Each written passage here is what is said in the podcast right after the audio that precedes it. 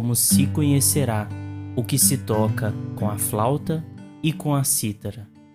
Carta de Paulo aos Coríntios, capítulo 14, versículo 7. Olá pessoal, aqui é Tárcio Rodrigues e o café com o Espiritismo de hoje é sobre o livro Fonte Viva, capítulo 84, intitulado Na Instrumentalidade, psicografia de Francisco Cândido Xavier, onde Emmanuel nos diz: Cada companheiro de serviço cristão deveria considerar-se instrumento nas mãos do Divino Mestre, a fim de que a sublime harmonia do Evangelho se faça irrepreensível para a vitória completa do bem. Todavia, se a ilimitada sabedoria do celeste emissor se mantém soberana e perfeita, os receptores terrenos pecam por deficiências lamentáveis. Esse tem fé, mas não sabe tolerar as lacunas do próximo. Aquele suporta cristamente as fraquezas do vizinho. Contudo, não possui energia nem mesmo para governar os próprios impulsos. Aquele outro é bondoso e confiante, mas foge ao estudo e à meditação, favorecendo a ignorância. Outro ainda é imaginoso e entusiasta. Entretanto, escapa sutilmente ao esforço dos braços. Um é conselheiro excelente, no entanto, não santifica os próprios atos.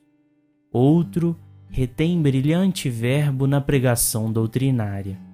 Todavia, é apaixonado cultor de anedotas menos dignas com que desfigura o respeito à revelação de que é portador. Esse estima a castidade do corpo, mas desvaira-se pela aquisição de dinheiro fácil. Outro, mais além, conseguiu desprender-se das posses de ouro e terra, casa e moinho, mas cultiva verdadeiro incêndio na carne. É indiscutível a nossa imperfeição de seguidores da Boa Nova. Por isso mesmo, guardamos o título de aprendizes. O planeta não é o paraíso terminado e achamo-nos por nossa vez muito distantes da angelitude. Todavia, obedecendo ou administrando, ensinando ou combatendo, é indispensável afinar o nosso instrumento de serviço pelo diapasão do Mestre, se não desejamos prejudicar-lhe as obras.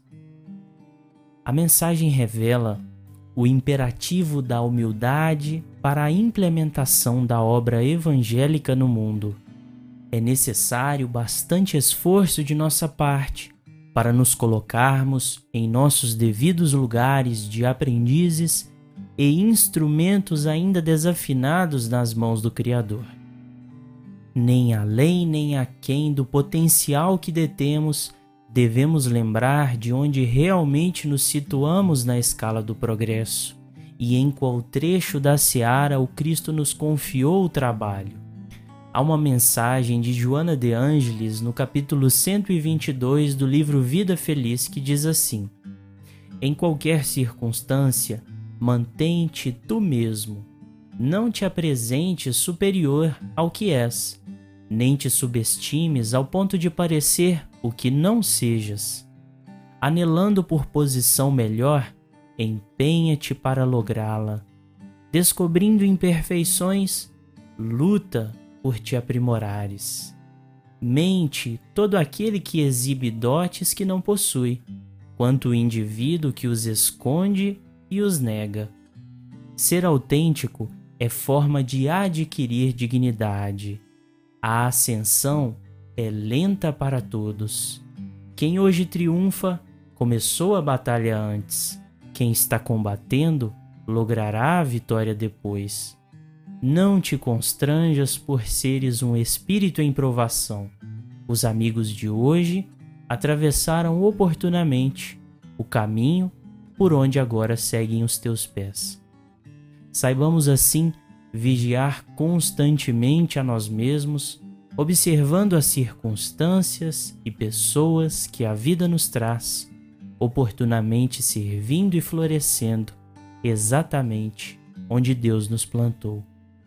Como conclui Emmanuel, evitemos a execução insegura, indistinta ou perturbadora, oferecendo-lhe plena boa vontade na tarefa que nos cabe, e o reino divino se manifestará mais rapidamente onde estivermos.